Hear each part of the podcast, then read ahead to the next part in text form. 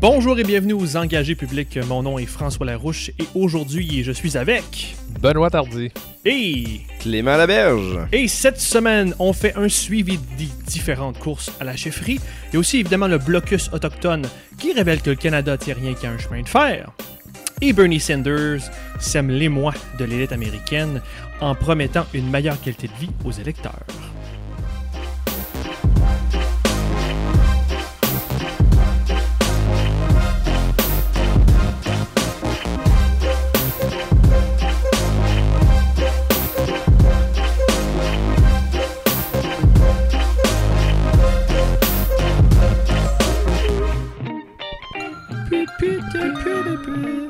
Bonjour tout le monde! Salut Salut. Vous allez bien les boys? Absolument. Un plaisir de revenir. Good, good. Euh, merci d'être là comme toujours. Et on souhaite bienvenue à tous euh, nos 15 000 nouveaux abonnés. Bonjour tout le monde. Bienvenue. On va essayer de pas vous faire honte, puis on va essayer de vous euh, donner le goût de rester, de, de découvrir les engagés publics. Puis là, je fais évidemment référence à une, une certaine croissance qu'on a eue suite au partage euh, de l'épisode de Nantel. Avez-vous un peu vu, euh, avez-vous vu ça les boss? Ben, quand même, euh, on dirait que Ça a pogné un petit peu. Pierre-Carl Sterrien, côté de Nantel. Hi, je sais pas qu'est-ce qui s'est passé, mais euh, Nantel, il y a du torque. Puis on a embarqué sur le Ben Wagon, on a sauté dans son train un petit peu pendant quelques jours. C'était bien le fun. Alors, allez écouter ça. Avez-vous écouté l'entrevue, vous autres? Absolument. Moi, j'ai trouvé ça très bon. L'avez-vous euh, découvert sous un autre jour? Euh, non, moi, j'ai été, j'ai été frappé par, euh, je vais appeler ça une belle candeur euh, devant le défi dans lequel il s'engage. Oui, en effet. Euh, et en plus de l'entrevue de Guy Nantel, on a celle de PSPP, de Godreau qui sont toujours euh, disponibles sur le balado. Donc, trouvez ça sur nos différentes plateformes et écoutez ça, partagez-les. Et sinon, on aura sûrement bientôt Monsieur Bastien pour compléter le, quatuor, du côté du Parti québécois. Mais en attendant, messieurs, euh, d'ici là, ben, on pourrait passer au PQ et aussi à la course euh, au PLQ. Au PLQ, ben, il y a Dominique Anglade qui propose une charte des régions et aussi de rendre le Québec carboneutre pour 2050. Du côté de Cusson, c'était assez tranquille. Il a fallu que je fasse de la recherche, là, mais c'était surtout des dossiers locaux. On était dans des, des déclarations régionales. Donc, ben, on comprendra qu'à peu près tous les candidats à la chefferie PQ et PLQ sont en, en tournée régionale en ce moment. Donc, euh, pas grand-chose de, de national euh, au niveau euh, pour Cusson. Du côté du PQ, ben là, il y a eu plusieurs euh, nouvelles dans l'actualité. Donc, évidemment, Guy Nantel, depuis ça fait un bout qu'on ne s'est pas vu, hein, les boys, fait que il y a un petit peu de rattrapage à faire. là. Guy Nantel a confirmé qu'il se lançait, mais ce qui est intéressant, c'est qu'il a plaidé pour la souveraineté de manière assez ouverte. Il s'assume là-dessus et il veut aussi l'établissement d'une nouvelle constitution pour assir des valeurs claires qui, pour lui, sont les assises et les lieux communs du Québec. Euh, Monsieur Enfield, qui peut-être allait se présenter, s'est rangé derrière, euh, Godreau, Sylvain Godreau. Du côté de PSPP, euh, il a sorti plusieurs fois, dont avec un plan de match économique pour l'indépendance, une version, une espèce de version 2.0 de, euh, du budget de l'an 1 d'un gouvernement euh, souverain euh, qui avait fait euh, Legault à l'époque. Sinon aussi, il a proposé des mesures assez musclées pour défendre le français. Et en plus de ça, je pense que Ben a beaucoup aimé ça. Il a promis que s'il était un jour élu avec son gouvernement, ben, il lancerait des États généraux avec toutes les nations autochtones et même prêt à concéder des territoires, ce qui est quand même euh, quelque chose. De son côté, Frédéric Bastien a lancé sa campagne sur la défense de la loi 21 et pour aussi cesser euh, de segmenter l'électorat, il ch- il cherche à réunir tout le monde. Et pour terminer les boys, je pense que tout le monde a vu ce sondage léger où chez les électeurs péquistes, on mettait Nantel devant à 38%, Godreau à 16%. Et euh, c'est pas facile euh, du côté du PLQ parce que, ben, en fait, on peut le voir autrement. On peut dire que ben, c'est cané, c'est fait du côté du PLQ. La victoire va à ne sais pas qui euh, mène la course en ce moment à 68%. Et c'est même pas une joke. Euh, Dominique Anglade est seconde à 23%. Clément, euh, qu'est-ce que tu retiens des derniers mois chez les deux courses? Mais écoute, euh, manque terrible d'intérêt pour la course au Parti libéral. C'était à se demander s'ils ont compris que qu'il y a une course de lancer. là. Au-delà du fait qu'il y a juste deux euh, candidats, on sent pas vraiment de volonté de tirer profit de la... Et qui n'a pas compris? Tu penses que c'est les électeurs ou les Ah, je pense qu'un peu tout le monde. Je, je- moi, je- ça me donne l'impression que les libéraux, ils se sont dit qu'ils allaient passer à travers, puis qu'après ça, ils allaient continuer d'être patients puis attendre leur tour. Ouais. Euh, Il n'y a pas, euh, y a pas, y a pas grand-chose qui se passe. Ils n'ont pas l'air à vouloir tirer profit de la course pour euh, soulever des enjeux, pour euh, explorer des nouvelles pistes. Donc, tout reste assez imprécis. Euh, on, l'entend à peine. Moi, moi je- j'espérais beaucoup de son arrivée dans, la course. Euh, J'avais trouvé plutôt intéressante certaines de ses actions comme maire de Drummondville puis à, l'Union des municipalités du Québec. Mais là, il n'y a, vraiment rien. Pourtant, il y a, il y a certains éléments qui sont intéressants. L'idée d'une charte des régions ou d'une interprétation différente de certains programmes en fonction des régions, des réalités régionales, il y a quelque chose d'intéressant là, mais tu sais, François, euh, si tu m'en avais pas parlé dans le cadre de la préparation de l'épisode, je pense que je l'aurais même pas vu passer. Donc, Il a vraiment dire fallu que je fasse de la recherche là, pour Ouais, trouver quelque on chose pas, euh, on n'est pas, on n'est pas là dans quelque chose là, qui va naturellement, je pense, susciter de l'intérêt. Au PQ, ben, euh, comment dire, moi, l'optimisme, j'ai déjà dit, c'est un, c'est un choix dans la vie. On choisit d'être optimiste. fait que je choisis encore ce camp-là. J'ai le goût d'y croire. Mais le, le- le- ce qui me fatigue un peu, c'est de constater que, euh, manifestement, au Parti québécois, tout le monde n'a pas encore compris que travailler avec la base traditionnelle des électeurs du PQ, puis des membres du PQ, puis des gens intéressés Ouais. par le PQ depuis 10 ans, ça sera pas assez. Il n'y en a plus assez de monde de même. Il n'y en a pas assez pour gagner un référendum, puis il n'y en a plus assez pour gagner des élections. Fait que pour moi, je veux dire, si cette course-là n'est pas une occasion pour les candidats de nous expliquer comment ils vont aller chercher du monde en dehors du parti, ben on fait tout ça pour rien. Je, je, je, je, Ben, suis tu- optimiste, optimiste et résigné. Tu, tu penses que les candidats actuels table est mise en ce moment à peu près uniquement sur ce qui est d'électeurs péquistes là, à l'heure où on se parle. là? Ben, en tout cas, moi, ce que j'observe, en tout cas, ce que je comprends des discours, c'est qu'actuellement, il y en a. Il y en a deux qui ont encore la capacité puis qui manifestent euh, dans leur discours une volonté d'aller chercher au dehors. Ça veut pas dire qu'ils réussiront, mais je pense que Mhm. Pa- Paul Saint-Pierre, par ses propositions, montre qu'il veut sortir des, des sentiers battus. Guy Nantel, par la nature de sa candidature, va, a le potentiel de le faire aussi. Mhm. Malheureusement, euh, quand j'observe, Frédéric Bastien et, et Sylvain Gaudreau m'ont l'air encore d'avoir une stratégie qui est basée essentiellement sur courtiser les électeurs traditionnels du PQ. Euh, J'ai pas perdu confiance que Sylvain euh, Gaudreau puisse adopter un discours un peu plus ouvert, un peu plus porté sur aller chercher des nouvelles personnes, mais ça me semble pas pour le moment euh, l'angle, la tendance naturelle de son discours. Mais moi, je répète, si cette course-là n'a pas pour effet de donner au parti un chef qui va démontrer tous les jours une obsession pour aller chercher des nouveaux électeurs, Mhm. on fait tout ça pour rien, autant mettre la clé dans la porte de suite. Ben, on devrait-tu mettre la clé dans la porte de suite? J'aimerais mieux que ça dure- qu'on attende un peu. Euh, Écoute, le PLQ, euh, moi je suis bien content. Le PQ, excuse, euh, le PQ, je suis bien content que Nantel soit là, je l'ai dit déjà. Moi, plus il va y avoir de monde qui vont vouloir être chef de ce parti-là, plus Ouais. il va y avoir des points de vue différents, puis plus le monde va être obligé de se placer par rapport aux autres, puis vont être obligés de définir leur position plus clairement. Fait que moi, je pense que plus il y en a, plus c'est le fun. J'aurais aimé ça qu'Enfield y aille. C'est plate qu'il y aille pas. Euh, juste. Juste sa position sur l'environnement elle aurait, aurait été certainement intéressante. Euh, Mais là, c'est cohérent qu'il y, ait- qu'il y ait avec Godreau dans ce cas-là, qui, qui- en tout cas, c'est le principal élément de sa, sa, sa candidature, quasiment. là. Ouais. L'environnement. Mais quand même, il y aurait, il y aurait, j'aurais aimé ça, Hanfield direct, là, qui, Ouais. qui- qui aurait été à- qui aurait forcé les autres à dire OK, là, ouais, moi, mes- moi, moi, mon argumentaire, il va comme suit. Vous autres, vous répondez quoi? Ça aurait été le fun, ça. Surtout en débat. Mm. Euh, Est-ce que tu étais intéressé quand même aussi à PSPP? Ben oui, il- moi je l'aime bien. Euh, j'ai- pas pris position officiellement pour personne là, parce que je veux pas. Non, mais c'est parce que je veux pas non plus euh, euh, m'enfermer. Je veux pas me peinturer dans le coin nulle part, mais euh, il y, a- il y a des affaires. PSPP, il est, il est fin. je veux dire, il est super bon. Il est, il est- il est prêt, en tout cas.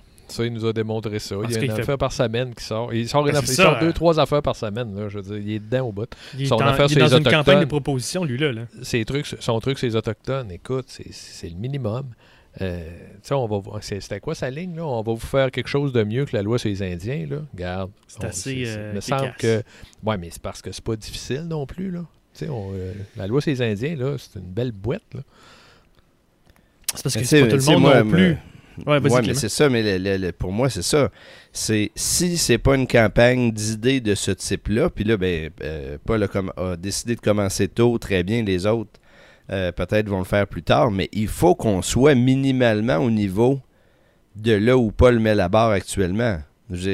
On peut pas, on peut pas faire une course à la chefferie sur des idées vagues puis des intentions euh, floues là. on a un contexte où faut qu'on y aille, puis que comme parti, on dise on est prêt à aller explorer des nouvelles idées ou on n'est pas prêt à le faire.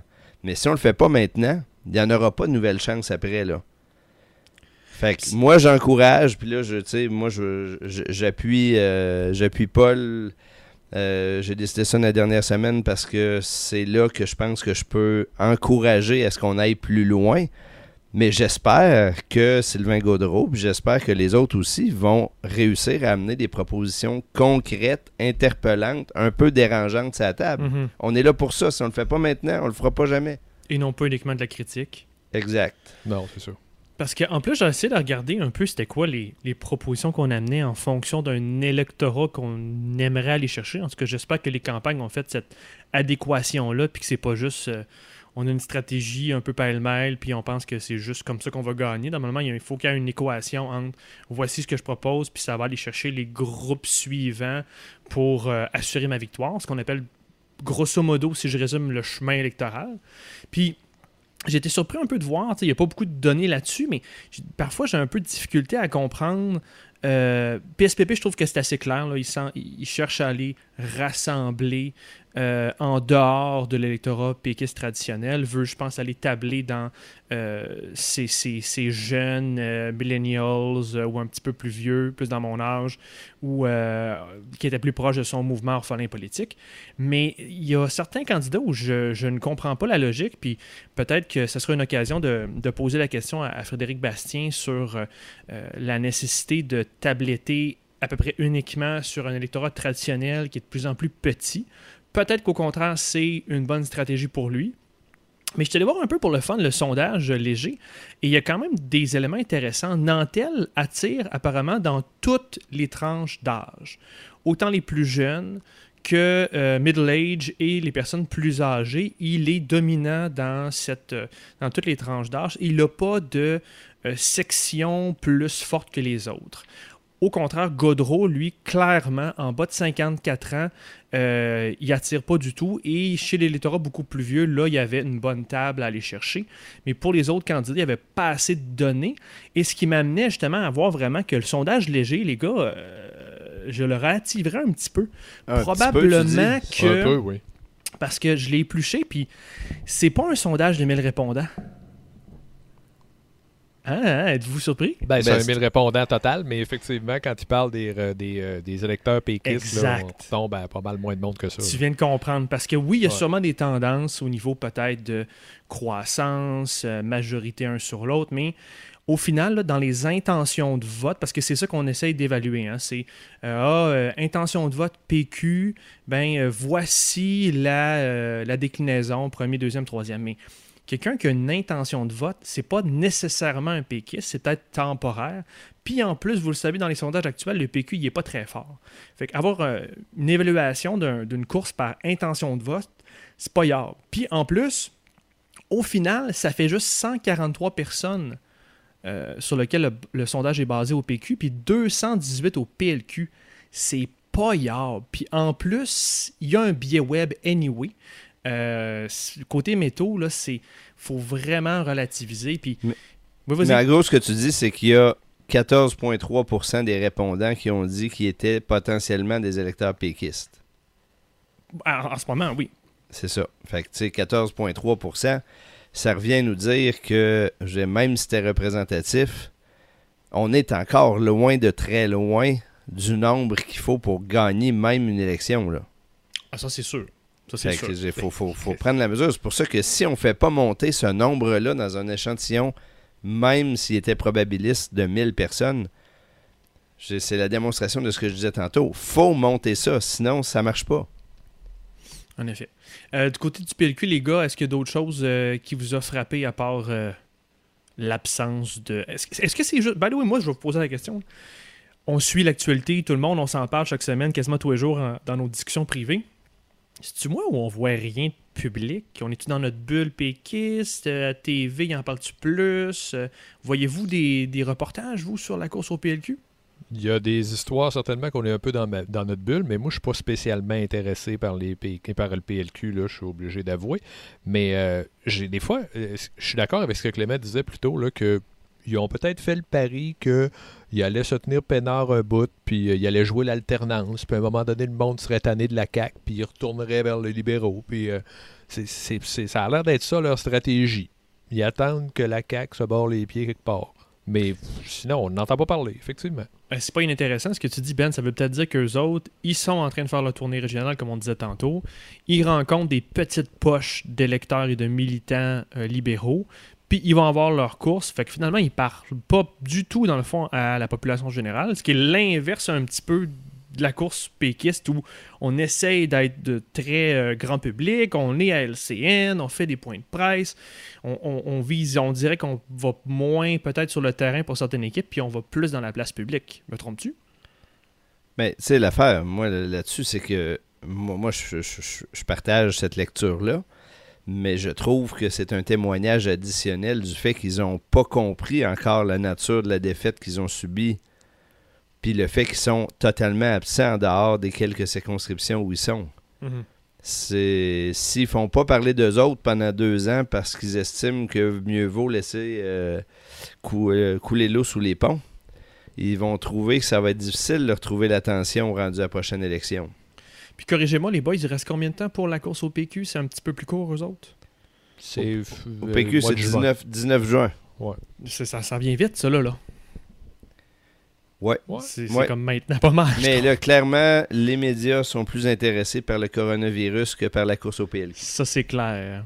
Fait qu'on sait qu'est-ce qu'il faut faire euh, du côté de l'équipe Bastien pour avoir de la visibilité. Pas un petit virus. Euh, du côté. Attends, de- moi, je veux qu'on, euh, je veux, je veux dire de quoi sur Nantel quand même. Vas-y, vas-y. C'est que Nantel là, il va amener du monde. Lui, euh, lui, il a ça de bon là. C'est, il y a une off- il va, on l'a vu là. Regarde, tu nous as parlé tantôt en blague au début le- l'entrevue des engagés publics avec Nantel a fait beaucoup mieux que que d'habitude. Ah, C'est notre Donc, meilleur lui, épisode ever. Il amène du monde. Puis il amène du monde à s'intéresser à, la, à, à ça, à tout ça. Mais je pense qu'il y a de quoi que. En tout cas, moi, il m'a pas encore démontré qu'il avait compris que faut qu'il soit là pour 10 ans. Là. C'est pas une histoire, là, oh, on va se rendre jusqu'à 2022, puis si ça fait pas, je me retournerai faire des spectacles. C'est pas ça. Là. Va falloir que, va falloir qu'il reste là contre vents et marées, puis le vent, il va y venir d'en face, à l'intérieur même du PQ, des grands Mhm. bouts. Là. Puis il faut qu'il t'offre. Là. Il n'y a pas le choix. Là. Mais je suis pas sûr qu'il a tout à fait saisi ça, là, lui. C'est certain que euh, c'est bon ce que tu dis parce que effectivement, ça me rappelle beaucoup PKP. Il y a des personnages qui individuellement sont très différents, mais ils rejoignent un grand public populaire et ils ont vraiment toute une un grand nombre de personnes qui les suivent déjà, qui les connaissent déjà, qui ont une grande notoriété publique. Fait que là, leur défi, ça va être de convertir tous ces ben, adeptes, ou en tout cas les gens qui les suivent, en électeurs. Puis on sait que maintenant, euh, au PQ, on n'a pas besoin d'être membre officiel pour, euh, pour voter. On pourra donner, je pense, 5 puis on pourra euh, avoir un droit de vote. Ça, j'ai hâte de voir ces chiffres-là. Ben oui. J'ai hâte de voir combien il va y avoir de gens qui vont s'inscrire comme sympathisants pour pouvoir voter pour le chef. Là. J'ai hâte de voir. On, quoi- on fait-tu un pari là-dessus? Vas-y donc. Ben, moi, je dis. euh, je serais. Je pense que ce serait un tour de force de dépasser 10 000. Ouais, OK. Ça, c'est 20 à peu près.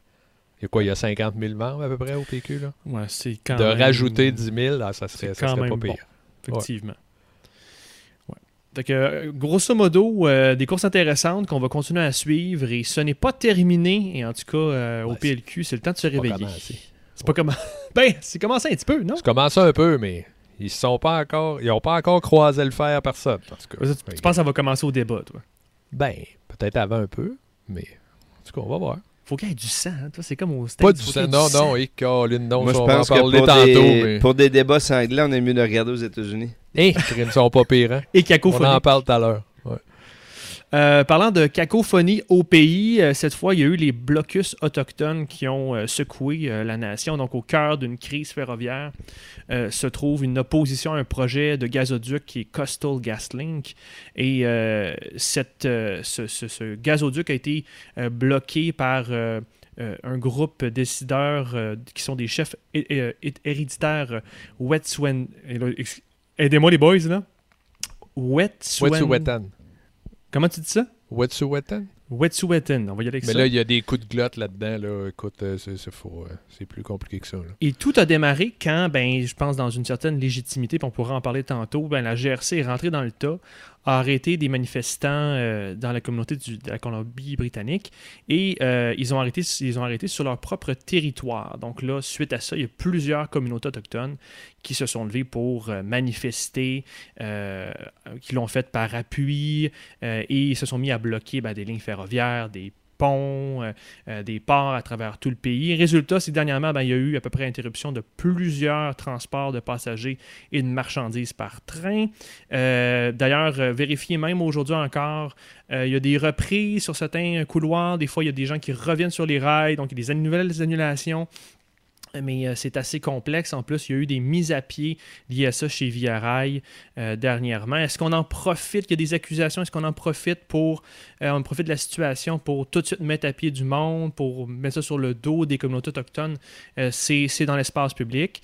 Mais en tout cas, il y a beau- beaucoup eu d'appels envers Justin Trudeau, qui a été appelé à, intervenir maintes fois. Au début, il était froid, puis plus, plus en plus, il a eu tenu un discours qui était plus euh, mais on est toujours encore dans les paroles. Donc, il a appelé dernièrement au démantèlement des barricades euh, après de nombreux appels au dialogue. Et, on, on tape mercredi. Pour le moment, il y a encore des manifestants, il y a encore des blocages à travers tout le pays, euh, au Québec, en Ontario, en Colombie-Britannique. Évidemment, ben, les critiques et l'opposition officielle ont euh, fessé sur Trudeau avec un 2 par 4 en disant qu'il est affaibli par cette crise autochtone. Euh, Ben, est-ce que, comme dirait euh, Yves-François Blanchet, t'es-tu pour les Autochtones ou ben dans l'économie? S'il faut choisir, je vais prendre les Autochtones. Parce que, écoute, ça n'a pas de sens. L'affaire des. Moi, je, Mais ta question est bonne. hein. Faut-il choisir, premièrement? Ben là, c'est- parce que c'est pas simple comme ça, là. Mais c'est ça qui me sidère dans toute l'affaire, c'est que là, c'est comme si tout d'un coup, on se rendait compte que la situation des Autochtones au Canada, c'est compliqué. Ça me rend fou. T'écoutes les, les, euh, les pundits Mhm. libéraux là, qui sortent et disent Ouais, mais là, vous savez, oui, la situation avec les Autochtones, c'est très compliqué. Ouais, Ouais. c'est compliqué, ça fait longtemps, là. Pourquoi que vous êtes. on- pourquoi qu'on en vient toujours à ça? Les Autochtones, c'est comme si on s'en occupait pas tant qu'ils bloquent après un pont, une voie Ben, ferrée. c'est pas euh, mal ça. ben, c'est fait que là, arrêtez de venir nous dire que c'est compliqué, puis euh, parlons-leur, puis euh, entreprenez des dialogues, faites de quoi? Au lieu de nous dire, ah, oui, mais vous savez, c'est compliqué. Ouais, c'est compliqué, c'est compliqué, puis ça ne l'est pas. Ils sont en tutelle. Ça devrait pas être compliqué. Clément? Ben, tu sais, moi, c'est pareil. J'ai bien du mal à comprendre comment on se retrouve dans une situation pareille. J'ai non seulement la situation des Autochtones, on la connaît, puis doit-on rappeler qu'il y a encore quelques mois, on parlait à ce micro-là d'un génocide euh, culturel, puis euh, ça semblait être une grande prise de conscience euh, nationale sur le sujet, et pas grand-chose qui a bougé depuis. Euh, c'est pas d'aujourd'hui non plus qu'il y a un seul rail qui passe d'est en ouest, qui est même pas doublé, puis que si il y a un blocage, tout est perdu, tu sais, je veux dire. Puis là, j'entends les chambres de commerce faire les hauts cris, mais je veux dire, dans une business, là, connaître les facteurs de risque, là, ça fait partie des activités. Là. Fait que là, c'est pas aujourd'hui qu'on découvre cette fragilité-là de la chaîne d'approvisionnement au Canada. C'est un petit Puis, peu alarmant, en fait. puis, ben oui, puis, puis en plus de ça, on, connaît ces faiblesses-là de l'économie canadienne, puis on n'a pas de plan. Il y avait personne à Ottawa là, qui avait un plan sur qu'est-ce qui arrivait si n'importe qui, là, autochtone ou pas autochtone, bloquait le rail. Pour vrai, là, il n'y a pas de plan de contingence au Canada pour ça. Moi, je, cher, je- comprends pas cette situation-là. Puis, là, ça fait 15 jours. Mhm. On est à demander aux Autochtones de lever les barricades. Moi, je suis ça peut-être pas d'heure en heure, là, mais je pense que je suis relativement attentif. Je comprends pas encore ce qu'on leur a offert pour vrai. Qu'est-ce que j'ai- on leur demande ça. de se retirer, là, mais Ouais. on a-tu proposé une table nationale pour parler de leur situation? On a-tu proposé de faire un chantier national pour réfléchir à la manière de développer des projets énergétiques au Canada en 2020 dans un contexte de crise climatique quand on sait qu'on va devoir passer par des territoires qui sont contestés, puis pas contestés d'hier, contestés depuis des dizaines d'années. Moi, pour moi, cette situation-ci, elle montre pas surtout l'impatience des peuples autochtones, elle montre surtout l'incompétence puis l'absence de leadership des leaders politiques canadiens devant une situation qui n'a pas changé depuis 50 ans, mais Plus pour ça, laquelle on n'est toujours pas prêt. Je comprends pas pourquoi on est là. J'ai- Moi, je pense qu'on est à un moment où le rendez-vous avec l'histoire que Justin Trudeau a, là, c'est de dire OK, là, j'ai passé un mandat à plaider la vertu des bonnes affaires. Là, on va s'asseoir, puis on va proposer quelque chose comme un Green New De- New Deal canadien, Mhm. puis on va redéfinir en même temps nos plans énergétiques, nos relations avec les Premières Nations. On va faire un nouveau deal là-dessus tous ensemble. S'il faut qu'on fasse une modification constitutionnelle, on le fera. Puis on ça, va pour ça enfin tourner la page sur quelque chose. Mais autrement, on n'en sortira pas. Ça va être de mois en mois, puis ça va recommencer sous une nouvelle forme. On va pas s'en sortir, puis on va pas dérouler un nouveau rail au Canada en quelques années. Ça arrivera pas. Qu'est-ce que tu voulais dire, Ben? Ben, c'est ça. C'est ils, n'ouvriront pas la Constitution pour changer la loi sur les Indiens. Fait que là, c'est vrai que c'est compliqué la situation avec les Autochtones au Canada. C'est vrai. Ils sont en tutelle. Fait que tantôt, ce que je disais, c'est c'est simple, ils sont en tutelle. Fait que ils devraient même pas avoir leur mot à dire. Mais c'est parce que c'est pas ça. On comprend bien que c'est pas ça. Ça peut pas être ça. Ça n'a pas de maudit bon sens que ce soit ça. Mais qu'est-ce qu'on fait alors? Mais Comment moi, moi c'est là, c'est là que on gère ça? C'est ça. Faut, là, il faut, faut que tu parles au monde. Là. Tu peux pas tu peux pas juste dire Ah oui, ça va être terrible, on va vous vendre des licornes. Puis là, après ça, dire au monde Ouais, mais c'est parce que vous savez, les licornes, euh, pas tout à fait. Les tabac order. Ouais, ben c'est ça. mais, mais moi, c'est pour ça que là, ce qu'il faut, c'est qu'il y ait des politiciens. Ils seront-tu dans une province? Ils seront-tu euh, au gouvernement? Ils seront-tu en marge du gouvernement ou dans l'opposition? Il faut qu'il y ait quelqu'un qui se lève puis qui dise dans toute crise, il y a une opportunité pour qui veut l'avoir. Mais il va falloir avoir le courage de dire, dans la situation actuelle, on a peut-être l'opportunité de revoir nos relations historiques avec les Autochtones, puis de revoir notre perspective sur les projets énergétiques au Canada dans les prochaines années. Assoyons-nous, puis réglons ça, puis après ça, on s'attaquera à autre chose. Parce que moi, je trouve ça tellement beau, là, Clément. Là, t'as, un- petit peu de. Pas de la naïveté, mais tu sous-entends que. euh, ça serait, faudrait, ça serait normal qu'on s'occupe des Autochtones. Je trouve ça cute. Sais-tu où est-ce que je m'en vais avec ça? J'ai peur. C'est parce que, tu sais, en même temps, la- le nombre d'Autochtones qu'il y a au pays, je doute que ce soit payant politiquement. Je vais être très cynique, là, mais on va, on va mettre la mission des engagés publics dans un petit tiroir pendant deux secondes. Mais je doute que ce soit très payant politiquement de s'occuper des Autochtones. Puis j'ai l'impression que quand, si tu t'en vas là-dedans, Ouais. tu aurais plus à perdre avec certains électorats qu'à en gagner. Il faudrait Ouais, mais que... c'est quoi? Oui. C'est quoi? Moi, je- je pense que sur des sujets qui traînent depuis des décennies, je pense que les gens aujourd'hui au Québec, puis même plus largement, ils verraient pas ils verraient pas ça comme du clientélisme pour faire plaisir aux autochtones, ils verraient ça comme une démonstration rare de leadership politique. Faut Puis ça, c'est courage payant. politique Puis ça euh, c'est payant. pour agir là-dedans. Puis c'est pas juste une question payant, c'est pas. Non, mais ce qui est payant, c'est pas de répondre aux besoins ou aux demandes d'une minorité numérique dans un pays. C'est de montrer que toi, tu as le leadership de régler une question qui ne finit plus Et voilà.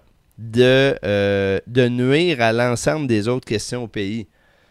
Fait que c'est c'est ça qu'on veut. Ce qui va être payant, c'est- c'est la personne qui va dire OK, c'est pas parce que numériquement, c'est pas important que c'est pas stratégiquement déterminant. C'est pas une position que j'appuie, mais j'ai l'impression que chez certains politiciens, c'est le calcul qu'ils font malheureusement. ils ont tort, d'après moi. Je pense que tu as totalement, raison. Mais là où j'en viens, où je trouve que c'est pas du clientélisme, c'est peut-être aussi une question de rapport de force. Ils sont tellement pas en grand nombre que leur rapport de force est très faible sur le pouvoir politique canadien. Puis c'est rendu qui, et là on va rentrer dans le débat peut-être de la légitimité de la chose, qui entre guillemets, il manifeste, et c'est à la limite du concept de manifestation, parce que là tu es rendu à créer une action qui qui, nuit à toute l'économie canadienne. Euh, c'est comme bloquer un pont, c'est comme tu es en plein chemin en plein dans le chemin euh, dans le chemin de fer, c'est quoi de le dire, en plein dans le chemin. Il euh, faut que tu ailles faire un, geste extrême pour enfin te créer un rapport de force. C'est quand même triste qu'il a fallu qu'ils se rendent jusque-là pour enfin avoir une voix politique. Ouais, mais oui, je suis complètement d'accord avec ça. Mais s'il n'y en a pas de leadership qui se manifeste, là, moi je pense qu'on n'a pas fini que la situation se dégrade. Puis je vais te donner un exemple. C'est qu'actuellement, les grands projets énergétiques d'extraction d'énergie fossile, que ce soit gaz naturel par fracturation, que ce soit les sables bitumineux, que ce soit l'acheminement des gaz euh, dits de transition à travers des projets comme GNL Québec et tout, c'est tous des projets dont le financement est mis à mal par la transformation de l'économie puis des capitaux qui sont disponibles pour l'investissement dans ce genre de, projets monstrueux-là. Puis actuellement, ces grandes entreprises-là, si on ne fait pas attention, ils vont se servir des Autochtones comme prétexte pour arrêter les projets plutôt que de reconnaître leurs erreurs et leur incapacité de lever du financement. Puis là, les Autochtones, ils vont devenir les boucs émissaires des difficultés économiques qu'on va avoir partout au Canada. Et ça, ce serait vraiment, vraiment odieux. Mais ça, va falloir qu'il y ait des politiciens qui s'opposent à ce que ça soit euh, instrumentalisé de cette façon-là. C'est urgent de faire preuve de leadership dans ce dossier-là. Puis en plus, la situation est plus complexe que euh, de la manière dont tu le décris parce que si je comprends bien, en plus, pour ce projet précis-là, euh, qui est le gazoduc Coastal GasLink, le tracé passe sur euh, une nation autochtone, sur le, terrain d'une nation autochtone. Et dans cette communauté-là, il y a plusieurs groupes euh, hiérarchiques. Il y a deux grands groupes euh, légitimes, donc des chefs élus et des chefs héréditaires. Et ce que j'en comprends, c'est qu'il y a des chefs élus qui ont approuvé le projet.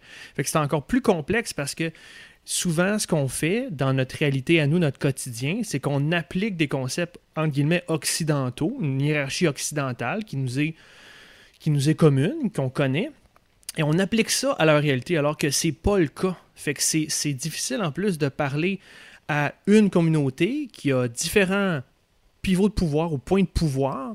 Euh, j'imagine en plus que, puis je pense que les compagnies doivent le savoir, ces, grandes entreprises-là doivent jouer un petit peu avec la division des communautés pour mieux faire accepter ou pour mieux passer leurs projets. Euh, donc, il faut vraiment être respectueux, euh, les écouter, essayer de ne pas juger trop rapidement parce que c'est pas juste, c'est pas très facile, c'est pas blanc ou noir. Il y a beaucoup de zones grises dans cette situation-là. Et là-dessus, euh, rien d'autre euh, rien d'autre là-dessus, les boys? Non, non, c'est, mais c'est un sujet dont on n'a clairement pas fini de parler, puis pour lequel on a désespérément besoin de leadership. Oui. Il faut parler de ça, il faut régler cette affaire-là. Écoute, ça fait 150 ans qu'on niaise avec ça. Là. Hey, by the way, on peut-tu euh, juste prendre 5 minutes pour se dire, puis tu l'as souligné très clairement, Clément, comment ça se fait que le Canada tient juste sur un bout de chemin de fer? Ouais. Vous êtes, tu as utilisé des, des exemples plutôt euh, cute. Je vais aller plus euh, hard un petit peu, là, mais mettons qu'il y avait une guerre à un moment donné. C'est quoi L'armée étrangère aurait juste besoin de se couper un bout de chemin de fer, un kilomètre de chemin de fer, puis le Canada tomberait en deux? Ça n'a pas d'allure. Voyons donc. Ben oui, mais c'est là qu'on est, puis ça a l'air qu'il n'y a personne qui a jamais voulu faire preuve de leadership là-dessus. C'est c'est là qu'on est. On dépend du transport sur route puis, euh, je sais pas. Je sais. écoute, comment expliquer ça? C'est inexplicable. Puis pendant ce temps-là, ça fait 20 ans qu'on parle juste de mettre un rail l'autre bord du fleuve, fait Québec-Montréal, par la rive sud, puis par la rive nord, puis on se demande si c'est encore trop cher. Ouais, je pense qu'on a un élément de réponse ici. Euh, puis autre affaire aussi, euh, si Trudeau, mettons, tombe dans les prochains mois, vu qu'il est minoritaire, il faut pas oublier que le groupe qui risque de le remplacer, c'est les conservateurs, qui sont vraiment contre une réconciliation. En tout cas, qui ont, été, ont tenu un discours beaucoup plus euh, rigide face à la situation. Donc, euh, il y a une nécessité de leadership, mais l'opposition la plus euh, à même ou prête à prendre le pouvoir, c'est pas Trudeau ou c'est pas les libéraux. C'est quelque chose qui serait, en tout cas, qui mènerait pas vers une réconciliation. Eh ben, Là-dessus, euh, c'est vrai. Quoique, est-ce qu'ils auraient le même discours s'ils étaient plus proches du pouvoir? C'est une autre histoire. Moi, je, je prendrais quand même l'occasion que tu euh, nous offres là de lever notre chapeau à Yves-François Blanchette, qui est, qui est, le seul chef à Ottawa qui a été au-dessus de la mêlée et qui a mhm. montré à la fois une euh, vision d'État sur la question et une empathie je parlerai même pas de compassion, une empathie mhm. pour la situation autochtone qui est nécessaire à tout dialogue dans les circonstances. Bravo à Yves-François Blanchette. Et on verra peut-être des députés euh, en Ontario du Bloc québécois bientôt, qui sait. Euh, je blague, mais passons maintenant à la réforme euh, scolaire. il y a d'autres dossiers chauds, les boys. on va passer à ces autres dossiers quand même. Il y a eu un une réforme importante qui a secoué tout le monde de l'éducation au Québec dernièrement, avec le projet de loi 40, qui est venu modifier grosso modo la loi sur la gouvernance scolaire. Là. C'est pas non officiel, mais pour faire un, raccourci, c'est à peu près ça. Et ça a été, cette modification-là, adoptée sous baillon, encore une fois avec euh, un baillon caquiste. La justification qu'on donnait cette fois-ci, c'est qu'on voulait pas euh, on voulait pas perdre de temps parce que là, il y avait une autre élection scolaire qui s'en venait. Euh, donc, on voulait tout de suite faire des modifications pour empêcher la prochaine élection scolaire et aussi réaliser une partie de promesse. Là. Je pense que c'était pas, on se cachait pas du côté de la CAC qu'on voulait faire une réforme scolaire dans ces eaux-là. La réforme va permettre plusieurs choses, entre autres l'abolition des élections scolaires, comme on le disait, et des commissaires également, les commissaires scolaires. Et le gouvernement Legault, là, juste un petit rappel, il est rendu à son troisième projet de loi adopté sous Bayon. Donc, ça fait quand même un petit peu. Clément, est-ce que la CAQ est trop pressée? Ben, trop pressé. Dans ce dossier-là en particulier, trop pressé, je sais pas. Je, moi, je, le, le, les hauts cris sur les baillons, j'embarque moyennement là-dedans parce mhm. que tous les gouvernements l'ont fait chacun à leur tour, puis ça fait partie de la règle du jeu actuelle. Bon, c'est une nouvelle manière de euh, gouverner un peu. Oui, oui. Puis bon, euh, bref, trop pressé, je sais pas, je pense pas. Puis je pense pas que la population leur reproche autant que les autres partis veulent bien le faire croire. Par contre, je pense que là où dans ce projet de loi-là, la CAQ a un peu d'introspection à faire, c'est que je pense qu'ils ont été trop gourmands. Euh, c'est une chose de vouloir aller vite, c'est une chose de vouloir euh, profiter d'un projet de loi qui euh, semble répondre à une promesse, puis vouloir en faire un projet quasi omnibus en glissant dedans un paquet d'autres affaires. Mhm. sans trop le dire, sans trop prendre le temps d'expliquer. On peut même se demander s'ils ont pris le temps d'étudier plusieurs des choses qui étaient là. Fait que moi, je dirais, dans, les circonstances, le, signal d'alarme pour le gouvernement, c'est pas euh, ralentissez. C'est essayer donc de bien faire ce que vous allez vouloir faire vite, puis ce que vous n'êtes pas prêt à faire, attendez. Je pense que le problème, c'est de vouloir trop en faire trop vite. Ça fait que c'est peut-être ça qui va finir par leur jouer un tour, mais sinon, on est au début encore, on est dans la première moitié d'un gouvernement je, je m'écoute. Il aurait pu faire autrement, mais euh, moi, j'en fais pas des cauchemars. Ça a parlé de te stresser, finalement. Non, pas en tout. Est-ce parce que la cause est pas assez importante? Tu n'étais pas, euh, pas, mettons, un défenseur des élections scolaires? Non, je... je... Ben, tu sais, si on n'est que sur les élections scolaires, moi, j'étais pas un grand défenseur des commissions scolaires comme euh, structure. Mais cela dit, je, suis loin d'être sûr que l'alternative qui va être proposée va être meilleure. Je trouve que c'est un débat que euh, ça fait dix ans qu'on a l'impression de faire au Québec, mais qu'on n'a en fait jamais réellement fait mhm. sur la structure scolaire qu'on qu'on aimerait avoir. Mhm. Maintenant, j'avais pas le. Tu sais, depuis deux ans, là, j'entretenais pas l'illusion que la CAQ allait faire un grand débat sur la question. Je, pour moi, cette question-là, c'était passablement réglé avec, avec l'élection. Puis peut-être que c'est une part de résignation, mais je pense que là, il y a beaucoup de la population qui euh, voulait tourner la page sur ça puis aller ailleurs. Maintenant, si on passé plein de choses dans ce projet de loi-là en même temps qui, qui reviennent les hanter ou que les parents réalisent dans six mois ou dans un an que, oups, là, ça cachait bien d'autres choses, là, il pourrait s'en mordre les pouces. Mais euh, moi, j'ai des préoccupations sur l'éducation qui me semblent. Je, je pense qu'on devrait avoir des préoccupations sur l'éducation beaucoup plus euh, fondamentales que la nature des structures scolaires. Euh, exactement là ce que je m'en allais aussi. Je pense que c'est un sujet ça. qui, qui s'attaque d'abord aux structures, fait que c'est pour ça qu'il n'y a personne qui est dans la rue à part les commissaires malheureusement eux-mêmes. Là où je me questionne les boys, puis vous pourrez chipper in, là, comment ça se fait que le gouvernement a fait plusieurs, mais plusieurs amendements à son propre projet de loi dans quelques jours de différence entre le dépôt et les amendements possibles.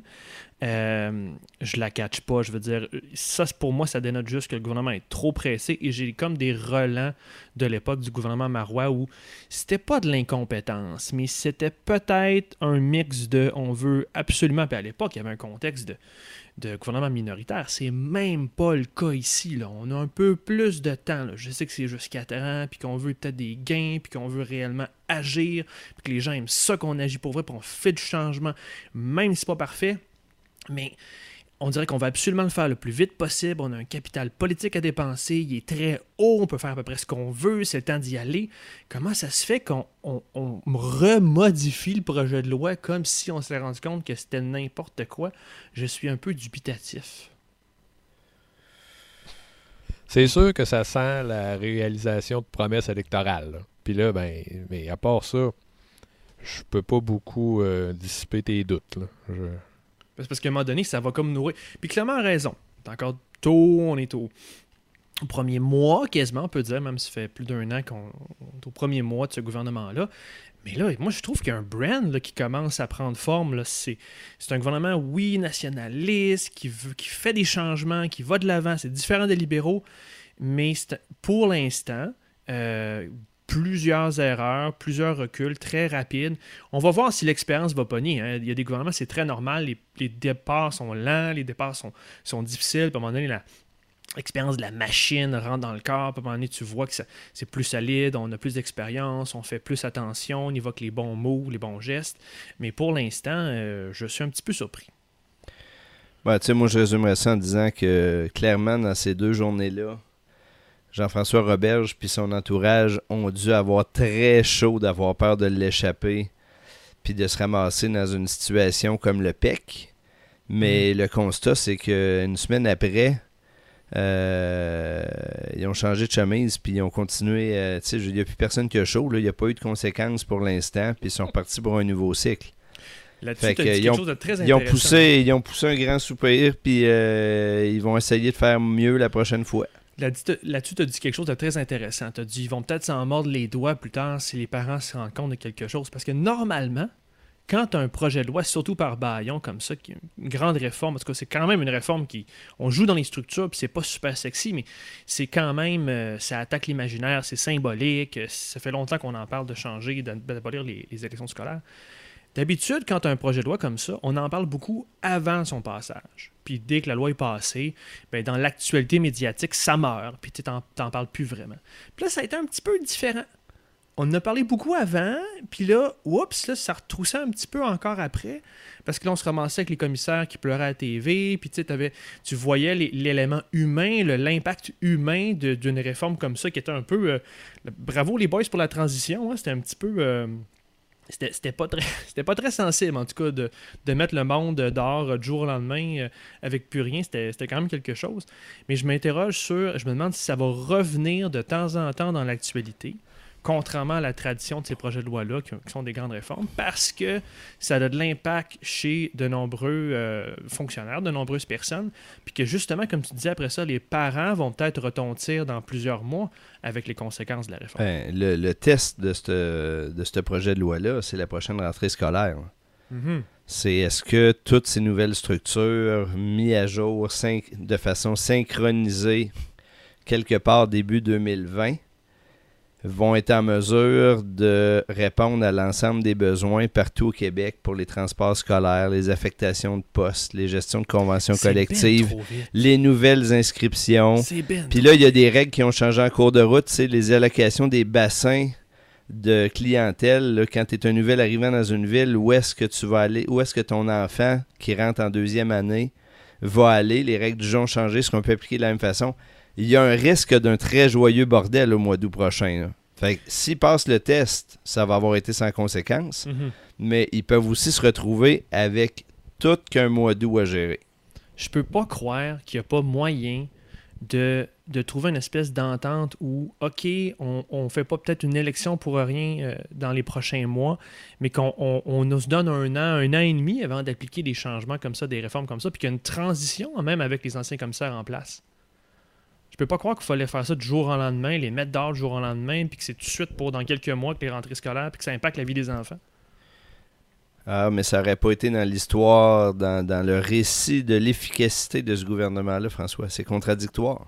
Mais ça aurait peut-être été mieux fait, mais enfin.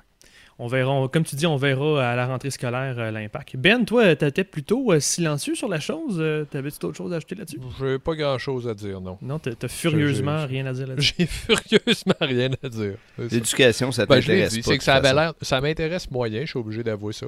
Mais aussi, c'est que ça avait l'air, moi, moi, je vois juste ça, comme j'ai dit tantôt, que c'est des promesses électorales, puis là, ils essaient d'en régler le plus C'est possible. possible. Mais pourquoi ça t'intéresse pas, by the way? Ça, ça peut être intéressant, puis ça peut rejoindre bien du monde. Là. Ben, ça m'intéresse pas. Je pense qu'un peu comme tout le monde, on a suivi ça. Puis là, tout le monde dit Ah, les élections, les élections, c'est des élections qui servent à rien. Il y a 2% de la population qui vote. blablabla, blablabla. Ouais. OK, peut-être que tout ça, c'est vrai. Mais euh, il y a toujours bien euh, des gens qui euh, fournissent, qui, qui gèrent les fournitures scolaires dans les écoles, là, que là, il va falloir trouver quelqu'un qui va faire ça. Là, Mhm. si c'est plus les commissions scolaires. C'est là ce que Clément disait tantôt. Là, quand, quand va venir la vraie affaire, c'est bien le fun de dire Oh, on, va, on va assouplir les structures, mais c'est parce que la, faut, que- faut, que tu- faut que la job que ces structures-là faisaient, faut qu'elle se fasse quand même. Donc c'est là qu'on va voir comment ils vont être capables de gérer ça. Sinon, ben, je pas, euh, c'est- c'est pas, c'est pas plus que ça, mais mon intervention va s'arrêter là. Mais tu sais, là-dessus, là, le dernier point que je voudrais soulever là-dessus, c'est que si on, est- si on en est arrivé à tirer la plug sur les commissions scolaires de cette façon-là, je pense que les grands responsables de ça, malheureusement, c'est les commissions scolaires eux-mêmes qui, Hmm. dans toutes ces années-là, c'est incroyable, n'ont pas réussi à faire valoir leur pertinence dans l'opinion publique. C'est faut faut sais, faut le redire puis je j'ai probablement qu'il y a eu plein de gens qui se sont penchés de bonne foi sur cette question-là puis qui ont essayé et tout. Reste que l'ADQ parle d'abolir parlait d'abolir les commissions scolaires il y a écoute quoi 15 ans? Il y a longtemps, oui. puis pendant tout ce temps-là, les commissions scolaires ont été sur la défensive et n'ont jamais réussi à reprendre le leadership de ce débat-là en expliquant à quoi ils servent, pourquoi c'est important, puis ainsi de suite. C'est un excellent point. C'est, c'est, À partir du moment où ils se sont montrés d'une telle faiblesse dans l'opinion publique, leur sort était pas mal scellé. Et les gars, on va. Parlant de. Oh, checkez bien le lien. Parlant de course peut-être scellée ou de situation peut-être scellée, euh, on va se faire plaisir. Vu qu'on est les trois ensemble, on va parler de politique américaine. Piu, piu, piu. Puis on va aller du côté des États-Unis. euh, parce que déjà, peut-être que c'est scellé après juste trois primaires dans trois États différents. C'est euh, du côté démocrate notre ami Bernie Sanders qui mène la course, ou comme euh, l'appelle Denis, euh, Bernard Sanders de son vrai nom, qui mène la course avec une majorité de délégués pour le moment. Il y a Pete Buttigieg qui est pas loin, il cause la surprise en ce moment avec une victoire en Iowa en termes de délégués et une deuxième place au New Hampshire. Pendant ce temps-là, Biden, l'ancien vice-président, s'effondre complètement. En ce moment, il mise beaucoup sur la communauté afro-américaine dans les prochaines primaires pour euh, devenir le nouveau comeback kid, pour faire une référence à Clinton. Et dans les médias, depuis que Sanders est rendu euh, le frontrunner, ben, les, les médias, les éditorialistes, euh, tous les, les pundits de l'establishment démocrate euh, s'expriment véhément, s'expriment clairement haut et fort euh, de cette possibilité de, nomination Sanders. On sent la panique. On m'ajoute même que peut-être Pelosi aujourd'hui aurait dit que elle serait très à l'aise avec une éventuelle nomination de Sanders. Donc, oh, Pelosi qui, qui est la... euh, Aide-moi Clément, c'est son titre officiel, c'est la Speaker of the House. Speaker of the House, donc euh, qui, qui, qui est la, la leader quasiment euh, de facto euh, des du Parti démocrate en termes de pouvoir politique, qui, qui appuierait une nomination de Sanders dans les prochaines semaines ou prochains mois. Ben, de- on suit ça, on s'en parle quasiment quotidiennement. C'est le temps d'avoir un bon débat là-dessus. Là. Je m'en- je m'en lave les mains. Parlons de ça. C'était américain, mon Ben, là. Voudrais-tu pour un communiste, oui?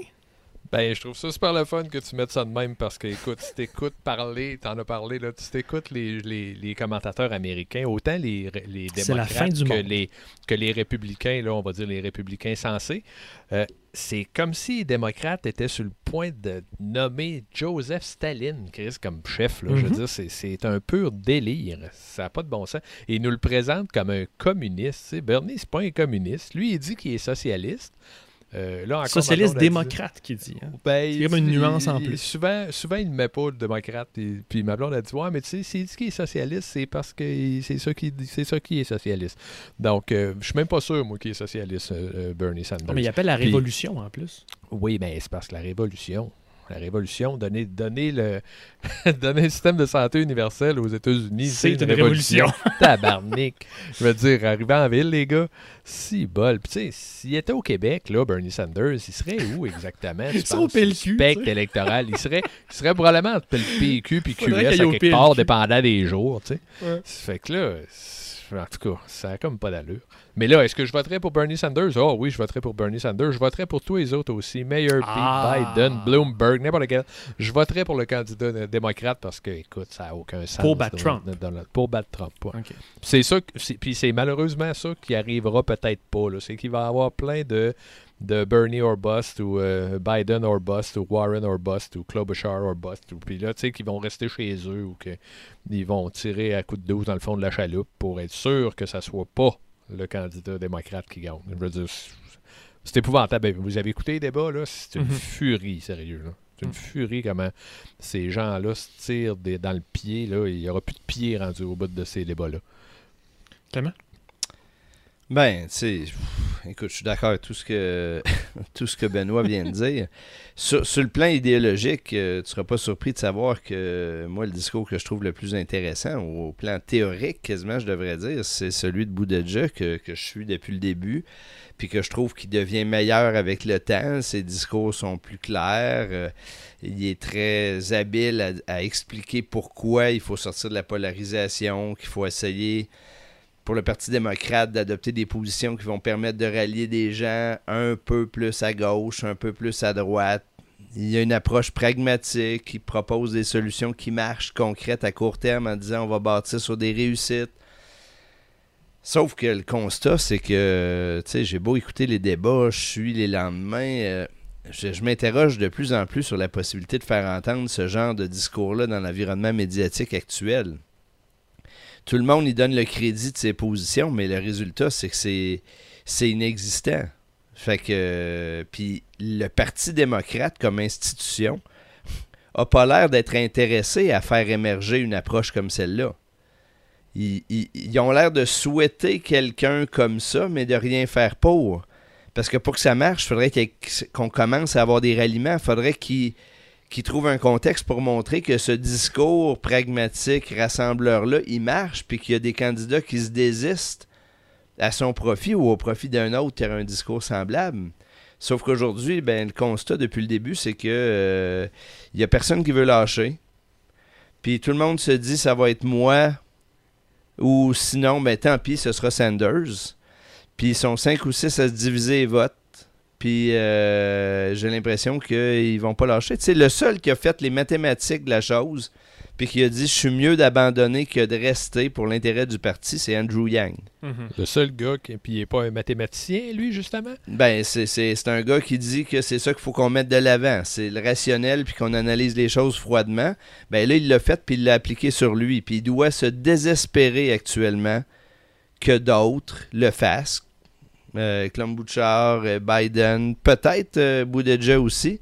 Mais le résultat de tout ça, c'est que pour le moment, ben, si Sanders gagne, c'est pas nécessairement parce qu'il a été le meilleur, c'est parce que les autres sont terriblement mauvais, puis qu'ils sont en train d'y paver la voie. Puis moi, je vous fais le pari maintenant que, puis là, c'est un pari audacieux à ce stade-ci, mais que s'il n'y a rien qui change après mardi prochain, au Super Tuesday, moi, je fais le pari que Sanders, il peut gagner l'investiture sans même de convention disputée. Parce que même si tout le monde dit que c'est quasiment mathématiquement impossible d'obtenir la majorité des délégués à partir de maintenant, Moi, je pense qu'il va les obtenir parce que les électeurs ils vont comprendre que le parti est trop nul, puis que les autres candidats sont trop cons pour s'allier, puis que tout ce qu'ils méritent, c'est d'avoir un candidat qui va polariser les choses contre Trump, puis que ce candidat-là, ça va être Sanders. Mais attends, qu'est-ce que tu veux que le parti fasse? Est-ce que tu réclames une intervention du parti ou en tout cas un jeu de coulisses en arrière pour que euh, des candidats Ben, s'intéressent pour ou moi, se, c'est pas une se question. coordonnent pour rassem- se rassembler derrière un seul candidat? C'est pas c'est pas une, c'est pas une question pour moi de jeu de coulisses. Un parti là, c'est oui, il y a une dimension establishment dans un parti, mais il y a plus que ça. Il y a des débats, il y a des structures, il y a des leaders formels et informels. Puis, euh, tu sais, David Leonard aujourd'hui, ce qu'il disait dans, son, dans sa chronique dans le New York Times, dans, dans le New York Times, c'est ça aussi. C'est euh, ils sont où les leaders du Parti démocrate aujourd'hui pour mettre sur la table le genre de calcul qu'on fait là en disant que la situation actuelle a fait gagner personne? Ils sont où les gens qui ont été là dans le passé pour pas pour démoniser Sanders, pour dire que là, la manière dont ça se passe, on est juste en train de faire la bande-annonce de la campagne de Trump puis qu'on va pas s'en sortir. Sûr. Fait que moi, j'appelle pas des interventions occultes puis à des jeux de coulisses puis à, à influencer en faveur d'un. Je veux pas qu'on influence en faveur de un. Ouais. Je veux qu'on fasse entendre raison à ceux qui l'entendent pas par eux-mêmes. Ben, le seul qui s'est, qui s'est présent, qui s'est prononcé là, dans- de ceux que tu disais, là, où ils sont où les démocrates qui vont essayer de faire comprendre ça au monde, c'est, c'est James Carville. là. Puis euh, James Carville, c'est un vieux monsieur, là, fait qu'ils l'ont, Ouais, mais ils c'était l'ont pas traité de vieux. Ben, je veux dire, c'est pas un gars qui a la la langue, que je faisais. là. pas un gars qui a la langue dans sa poche non plus, mais c'est, un des seuls des anciens, on va dire. Là. Lui, c'était un Clinton, puis tout ça, un Clinton Bill. là. Puis euh, lui, il a essayé de dire Hey, là, ramenez, re- revenez, là. c'est bien beau, woke, là, mais il n'y a pas juste ça, là. Le vrai monde, lui, il est pas woke. Euh, Ben, moi, je vous suis pas. Là. Dans le fond, vous, vous êtes. Vous critiquez. Parce que tu pensais que l'intervention de Clément, c'était. Puis ce que tu dis de ne pas être woke, donc tu fais référence au. au- ben, au, au, euh, militant de Sanders, c'est ça? Ben, pas seulement. C'est que, c'est que oui, je pas. En fait, moi, je l'aime, Bernie. Je J'ai pas de problème avec Bernie. Mais c'est vrai que Bernie aussi, va falloir qu'il bâtisse plus large que sa gang de, de militants purs et durs actuels. Là. Il est pas. il- Mais c'est lui qui ratisse ont- plus large. Puis c'est lui qui va sortir en. probablement. Qui va chercher mais- même des républicains en ce moment dans les sondages. Ben là, euh, tu vois, moi, j'ai revu qu'il y avait des, il y avait des gens qui allaient voter Trump, là, si c'était Bernie. là. Moi, ce que je j'ai vois ça non, dans les sondages, au contraire, Mais- ce qu'on voit, c'est les, les nouveaux, les anciens Obama-Trump voters vont se transformer en Trump-Bernie voters. Ils vont être Ben, euh, peut-être à cheval entre les deux. Là. Mais, mais moi, là, juste pour que ce soit clair, moi, je suis pas en train de dire que le parti doit, dans son intérêt, se mettre à travailler contre Bernie. C'est pas ça que je dis. Non, non. Ce que je dis, c'est que la manière dont la campagne, le, le tournant que la campagne est en train de prendre, Ouais. ne sert personne, Bernie non plus. La cacophonie, les Puis Ouais. là, c'est là que le parti est garant que l'issue, quelle qu'elle soit, y compris Sanders, même si c'était contre les intentions initiales de l'establishment démocrate, Mhm. ils ont la responsabilité comme organisation politique de s'assurer que le candidat qui va être choisi, il va avoir les meilleures chances possibles de se rendre au bout.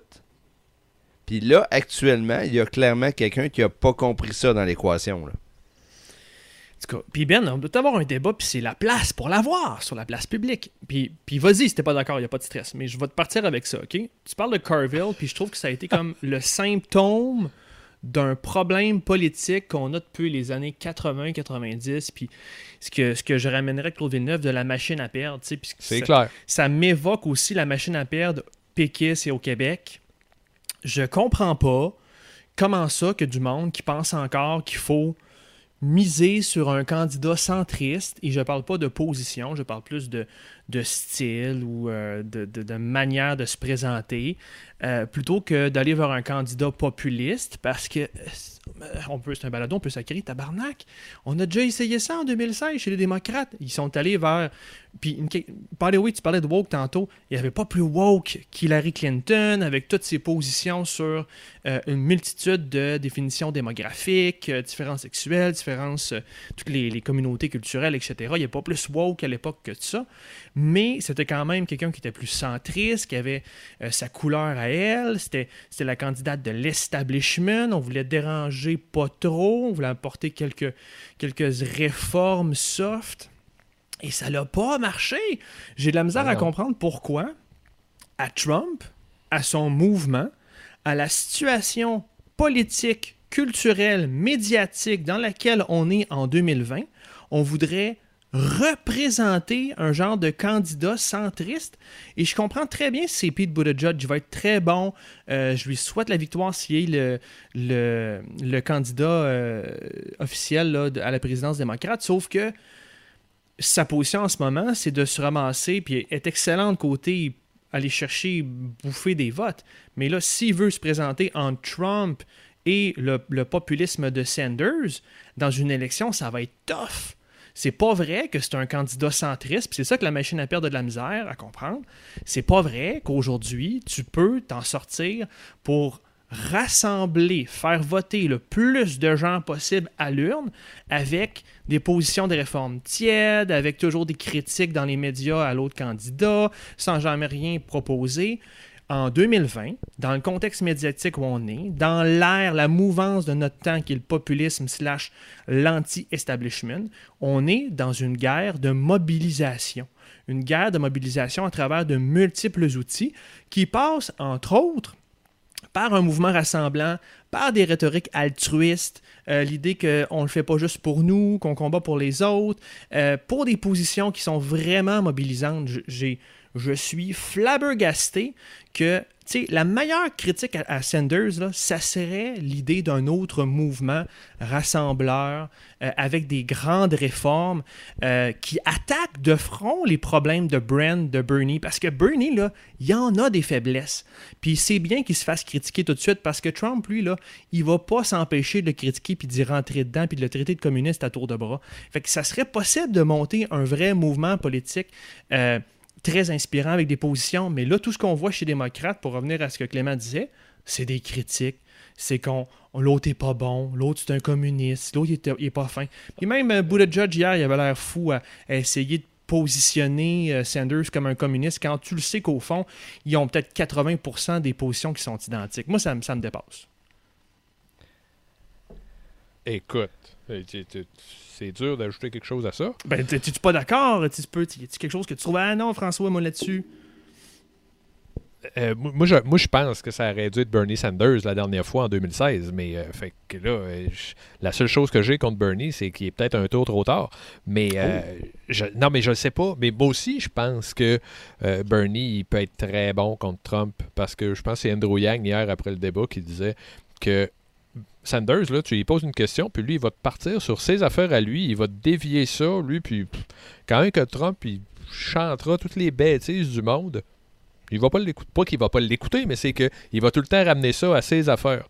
Est-ce que c'est radical de vouloir le- le- le- un salaire minimum qui va permettre au monde de bien vivre? Mhm. Est-ce que c'est radical de Mhm. vouloir sauver le monde qui sont malades? Tu sais, il est tout le temps là-dessus. et Il a l'air d'un vieux bonhomme. Mais c'est une excellente euh, réponse Ça à l'idée d'être radical, en tout cas. Ben voyons Est-ce que votre santé. Moi, puis je vais venir euh, faire du millage sur ce que Clément disait tantôt. Il faut y voir aussi une opportunité de communication puis de positionnement politique. Est-ce que ta santé, Clément puis Ben, est-ce que votre santé, c'est radical? Ben, pas pour moi, c'est pas radical. Votre santé. Est-ce que l'éducation de vos enfants, c'est radical? Mais pas pour moi, c'est pas radical. L'éducation de vos enfants. Il y a une maudite belle opportunité en même temps de le virer. Moi, j'aime bien aussi l'observation euh, qu'on commence à, à voir apparaître de plus en plus. En tout cas, moi, ça tombe dans mon radar de plus en plus dans les derniers jours. C'est que euh, le constat de l'establishment, pas que démocrate, mais des médias aussi, c'est que, ben ma foi, euh, eux autres, ce 20%-là de, de- des gens qui tiennent le micro à la télé tous les jours, c'est des gens qui en ont des assurances santé puis qui n'ont pas de misère à payer l'éducation de leurs enfants Et puis voilà. qui vivent dans des quartiers qui ont de l'allure. Fait qu'ils l'ont pas vu venir, le, le, le, le wagon d'appui à Bernie Sanders, mais, encore? ils comprennent pas ils comprennent pas la réalité de ces gens-là. Moi, je pense que c'est une dimension importante de l'affaire. Fait que si- tu- je, vais, je vais faire un résumé à la Bernie communiste, là. c'est peut-être simpliste, mais c'est une affaire de classe. C'est une affaire de classe certainement, sociale. c'est certainement un peu une affaire de classe. Ah oui, Mais c'est- là, là, c'est Là, vous la mettez trop belle depuis tantôt. Là. On, va pas, on est obligé de parler du monde normal. Là. On n'avait pas parlé encore, ça fait une heure, là, mais là, Une heure Écoute, après. le monde normal, là, il- Aux States, en tout cas. le monde normal ici aussi, mais je, pense- je pense que ça s'applique, ben, ça s'applique à tout, ça, le monde normal. C'est les gens, ce qu'ils veulent, là, c'est peut-être pas des beaux programmes bien organisés, puis tout bien présenté. Des réformes scolaires toutes bien ficelées. C'est mais tu sais, pour. euh, c'est sûr que ça y prend ces réformes-là. Il ne faut pas arriver euh, sans programme, sans plan, sans rien. Mais quand vient le temps de voter, là, les gens, ils sont bien plus intéressés à regarder OK, ce gars-là, est-ce que je peux y faire confiance? Puis c'est pas mal, c'est pas mal ça que le monde normal va se poser comme question. Après ça, là, des programmes, euh, si c'était le meilleur programme qui gagnait, là, ça serait le PQ qui serait au pouvoir, pas la CAQ. Fait que c'est passé quelque chose. hein. C'est, Tout le monde le disait que le meilleur programme en 2018, c'était, le PQ qui l'avait. Puis il n'a pas passé. C'est correct. C'est, bien correct. Tant mieux. C'est, le, le peuple a parlé, puis c'est bien correct de même. Sauf que, qu'est-ce qui est arrivé? Les gens, ils ont, vu François Legault, ils ont dit ça fait longtemps qu'il est là, lui. Je pense que je vais le truster, lui. Il doit être correct. Fait c'est bien le fun, là, les beaux programmes, mais je pense que c'est juste bon pour les tripeux de politique comme nous autres. Mais moi, j'ajouterais une dimension parce que euh, les chances, en tout cas, tu sais, il peut y avoir bien des revirements. Puis rappelons-nous que Bloomberg n'est pas encore sur le bulletin de vote. Ça va commencer mardi dans son cas.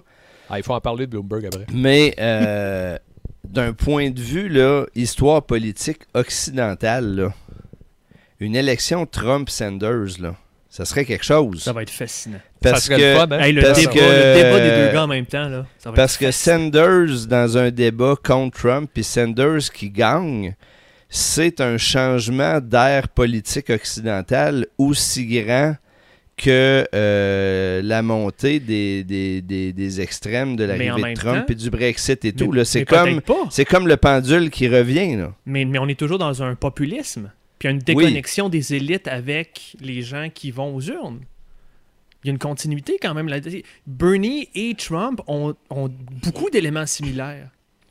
Ouais, mais là, là, là c'est sûr qu'après ça, Trump va avoir euh, à démontrer l'attitude qu'il va avoir. Parce que tu peux avoir un. Tu sais, le danger qui est arrivé avec le, le populisme qui a mené à Trump et qui a mené au Brexit, c'est un populisme qui s'est nourri de fausseté puis de demi-vérité Ah. puis de remettre en question les choses. Si, si euh, Bernie Sanders tombe là-dedans puis pousse plus loin, on n'aura pas gagné grand-chose. S'il revient à quelque chose qui s'appuie sur une forme de respect des institutions, Mhm.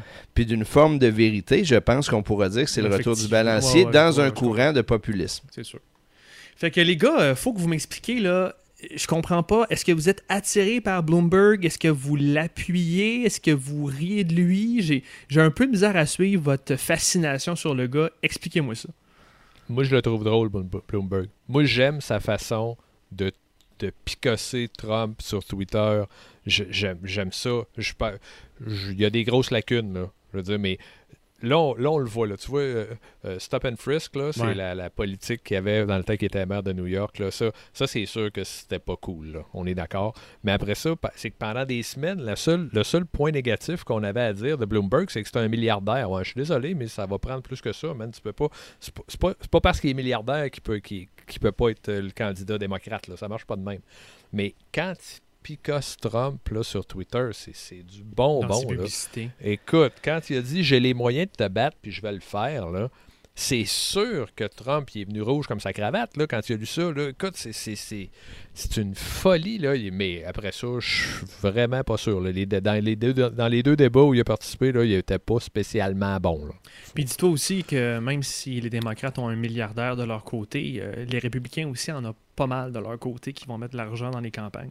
Ouais, mais euh, écoute, euh, il, vaut quand même 60 milliards, là, dépendant de la semaine. Là. Fait que, euh, il vaut entre 55 puis 60 milliards. Je veux dire, il- c'est- s'il décide là, qu'il va all-in, lui, là, là, puis qu'il se garde juste 5 milliards, mettons, là, pour ses vieux jours, il est capable d'en torcher un peu. Ouais, puis il a promis que même s'il n'était pas le nominé, il allait mettre de l'argent quand même dans la campagne puis s'impliquer financièrement. Fait que Ben, il, c'est pourrait, moi, il pourrait juste le mettre en charge contre Twitter, puis man, ça serait déjà ça. moi, c'est un peu ça mon point. C'est euh, c'est indéniable que euh, pour, euh, pour faire sortir Trump de ses gonds, il va falloir jouer sur son terrain. Fait que oui, il faut mettre de l'argent, il faut jouer sur son ego, il faut, euh, faut, euh, faut jouer sur les points sensibles, puis de se battre contre un autre milliardaire, ça, ça contribue à ça. Est-ce qu'il y avait besoin d'être candidat, puis est-ce qu'il y a besoin de venir foutre le bordel dans une dynamique de recherche de candidats qui est trop aussi difficile. Ouais. Puis est-ce qu'il détourne pas l'attention de tout ça? Euh, moi, je suis pas sûr qu'il sert la cause des démocrates actuellement. Je- J'aimerais pas ça qu'il rentre dans ses terres et qu'il ferme sa gueule. Mais je suis pas sûr que c'est en état candidat qu'il rend service tant que ça. Je, je rêve secrètement qu'il n'ait pas les résultats qu'il veut au Super Tuesday puis qu'il décide de changer de stratégie en cours de route. Ça se peut très bien que ça arrive. Donc, mardi, les gars, c'est le Super Tuesday. Euh, c'est euh, c'est comme une dizaine, je pense, ou une quinzaine de- d'États qui en même temps font, je vais vérifier pendant que... je- 14. 14 États qui font en même temps leur... euh, qui tiennent leur primaire. Donc, euh, on, on aura une bonne idée maintenant du, de, de la force, de la solidité de la euh, de l'avance de Sanders dans cette course euh, à la nomination démocrate. Vous, euh, est-ce qu'on on joue au jeu des prédictions, les boys? Qu'est-ce Oui, qui va se passer? Puis, quelles seront les alliances? Parce que moi, je suis sûr qu'il va y avoir des têtes qui vont tomber après. Qui va sortir vainqueur et quel sera le jeu des alliances après mardi, donc mercredi, jeudi, vendredi? Benoît? Voulez-vous que je commence, peut-être? Attends, c'est malheureusement, ben là, il y a Steyer qui va. Comment il s'appelle? Steyer Tu vois, je me pourrais de le nommer, fait que tu vois qu'il doit pas être un gros. euh, c'est un milliardaire lui aussi, apparemment. Euh, Steyer, lui, devrait s'en aller. Euh, puis, euh, moi, je déteste pas Amy Klobuchar, mais je pense pas qu'elle va passer au travers fera du, pas, sou- euh, du- du Super Tuesday. Biden ne sortira Les- pas du Super Tuesday non plus. Il va pas abandonner le soir même, mais il va C'est sûr abandonner les non. jours suivants. je penses? Ah, ouais, toi, Ah, tu penses que Biden, il va être obligé d'abandonner après le Super Tuesday? Hi, Pas Ouais, sûr de ça. Puis moi. euh, moi, je te dirais que euh, je suis pas sûr que Warren va passer le Super Tuesday non plus. C'est là que ça devient intéressant, là, parce que l'on s'entend qu'il y a beaucoup de militants puis de votes Sanders qui ont. Puis c'est un problème pour Sanders en passant. là. Donc il y a des gens très radicaux qui disent Bon, c'est pas Sanders, euh, on s'en va, on va pas voter. Sauf que du côté des autres euh, candidats, puis on le voyait dans les sondages euh, des médias, euh, dans les différentes, les trois dernières primaires qu'on a eues, il y a beaucoup, beaucoup, il y a une majorité de ces euh, militants-là, de ces activistes-là qui vont dans les primaires, que leur deuxième choix, c'est Sanders. Et là, j'ai hâte de voir le jeu d'alliance qui va se faire quand les têtes vont tomber. Surtout quand on sait que Warren et Sanders, c'est quand même des vases communicants au niveau des visions, au niveau des militants, au niveau des, des gens qui vont euh, euh, s'activer dans les caucus de primaire. Fait que euh, j'ai hâte de voir si ça va assurer une nomination si Warren quitte et si peut-être que même ce serait intelligent pour Sanders de commencer à regarder qui pourrait être son colistier euh, dans ces nouvelles dynamiques-là passées mardi. là. Mais ça, c'est l'autre affaire, là, c'est que dans les jeux d'abandon, après le Super Tuesday, euh, Surtout qu'ils sont dans. ils vont, ils, vont tous, ils vont tous commencer à réfléchir aussi à c'est quoi les rôles qu'ils peuvent jouer pour la suite. Là. Puis ils savent que Sanders va devoir se choisir un colistier, puis qu'en plus de ça, il va devoir, s'il était élu, nommer des officiers éventuellement. Donc euh, là, il y a toute une mécanique aussi là, qui va se mettre en place après mardi qui est intéressante. Mais moi, je pense que celui qui va essayer de sauver sa place après le Super Tuesday, puis qui pourrait être tenté d'étirer la sauce, c'est Boudeja. Mhm. Euh, après ça, ben, ça se pourrait qu'on se retrouve avec euh, Sanders, Boudeja, puis Bloomberg, puis que les autres aient tous, tous quitté. On Mhm. verra. Puis il y a une personne dont on n'a pas encore parlé, qui est bon Pref Barack. Je pense que ça va être important de voir aussi euh, comment on, va essayer de rallier tout le monde au fil d'arrivée, probablement à la convention, euh, qui aura probablement des grands discours, dont Barack Obama, qui pour l'instant ne s'exprime vraiment pas euh, sur la place publique euh, sur chacun des candidats. Il y a des rumeurs, si on suit Politico, que Obama n'est pas un fan de Bernie Sanders en ce moment, mais je suis pas mal sûr que je peux vous garantir qu'il va l'appuyer de toute manière pour essayer de rassembler tout le monde comme il a fait avec Clinton la dernière fois. Mais tu vois, si, si, s'il s'implique pas ou à peine, c'est probablement parce que c'est pas un grand fan de Biden non plus. Pour l'instant, il dit, en tout cas, euh, officiellement, il s'exprime sur personne parce qu'il veut laisser libre cours au choix des électeurs. Euh, mais on a promis qu'il allait euh, pas mal retentir quand le nominé serait choisi. Donc, j'imagine à la convention. On a parlé de, de qui sera colistier ou colistière. Ouais. Ça pourrait être une femme. Oh, Uh-huh. regarde. Je te vois Que venir c'est- tellement que je te vois Non, tellement non, mais venir. Pas que c'est dommage. Ben non, malheureusement, elle pourra pas parce qu'elle aura euh, ne pouvant pas être candidate à la présidentielle parce qu'elle n'aurait pas l'âge. Ah. euh, elle ne pourrait donc pas prendre le. Ben, ma compréhension, les experts de la Constitution américaine pourront me reprendre, mais ma compréhension, c'est qu'elle ne pourrait pas exercer le rôle de président advenant l'incapacité de Sanders. Donc, je pense qu'elle ne pourra malheureusement pas Non, ça. Être pas éligible, dans les hein. choix. Ouais. Que- quel dommage, quand même. Faut attendre encore combien de temps, Clément? Ben, l'élection suivante. C'est- Donc, ça va, ça va assurer un peu d'intérêt à l'élection Je suivante. suis pas surpris que tu connais la réponse. que tu as calculé déjà. Tout attends impatiemment, il y a une petite note dans ton calendrier. On va aller, on va aller travailler ensemble à sa campagne, François. Absolument. Puis en Avec attendant. tous tes contacts, François, dans New York, là. Écoute, ben, on pourrait y aller même. En fait, je, je promets aux auditeurs euh, qui sont encore là de, de faire un espèce de reportage terrain euh, autour des, des prochains mois pour aller voir euh, qu'est-ce que ça a de l'air sur le terrain chez Moi- les démocrates. Moi, je lance le défi à, à Denis ici de- d'avoir une entrevue avec AOC pour les engagés publics. Tu sais bien qu'on va te la donner. si on À mon, à mon avis, Voyons à mon donc, avis, Clément, voyons euh, donc. Non, non, mais C'est pas Denis qui va là, faire. On va te la donner. là, ah ben ok, j'accepte. On va essayer de, on va essayer de battre le score de Nantel. Excellent. Euh, D'autres choses là-dessus avant qu'on on close ça? Je pense qu'on a fait le tour. hein. C'est réglé cette affaire. Elle a 30 ans, elle aussi. Qu'est-ce que tu dis? Fait que, euh, elle a 30 ans, elle aussi. Fait que même en Mhm. 2024, ça sera pas tout à fait. C'est 35, je pense. Ouais, mais là, c'est une question de jour puis de date. Laisse-moi un peu d'illusion, s'il te plaît. Et sur ces belles paroles, c'était notre épisode cette semaine. Abonnez-vous à notre balado sur Apple Podcasts, Google Podcasts, SoundCloud et Spotify. Suivez-nous sur nos pages Facebook, Twitter, YouTube et Instagram. Et comme toujours, engagez-vous en visitant notre site web à engagépublic.com. Merci les boys. Merci. À la Salut. semaine prochaine.